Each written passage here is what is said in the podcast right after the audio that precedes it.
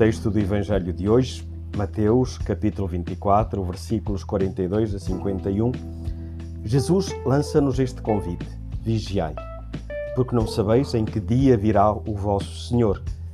Estai preparados, porque na hora em que menos pensais, virá o Filho do Homem. Na realidade, mesmo tendo conhecido, no encontro com Jesus Cristo, o imenso amor que Deus nos tem e procurando sinceramente responder a esse amor com o nosso amor, acontece que por vezes tendemos a acomodar-nos, a instalarmos-nos e quase sem nos darmos conta, a afrouxar a dinâmica da nossa santa viagem, o caminho que fazemos com Jesus em direção à meta, santificarmos-nos juntos. Daí a necessidade da vigilância. O Papa Francisco, meditando sobre esta passagem do Evangelho, referia: Vigiar significa isto, não permitir que o coração se torne preguiçoso e que a vida espiritual se amoleça na mediocridade. Então, o que fazer para que o coração não se torne preguiçoso, para não cairmos numa vida espiritual medíocre? Chiara Lubick, numa conferência telefónica a 16 de junho de 1983, dizia: Como solucionar o estado de cansaço espiritual em que às vezes nos podemos encontrar? Enfrentando o desafio da palavra.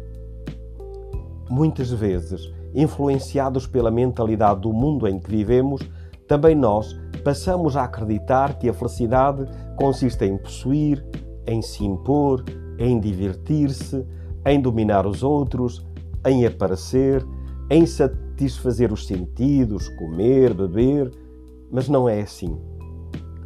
Vamos enfrentar o risco de cortar todas essas coisas.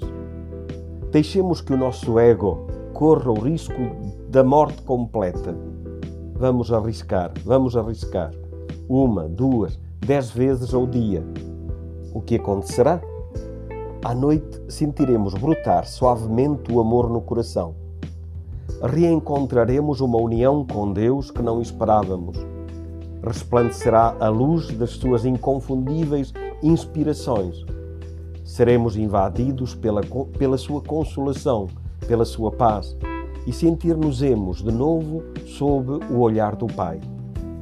Envolvidos assim pela sua proteção, renascerá em nós a força a esperança, a confiança, a certeza de que a santa viagem é possível, de que aquela nossa situação foi apenas uma pausa e sentiremos a certeza de que o mundo pode ser de Deus.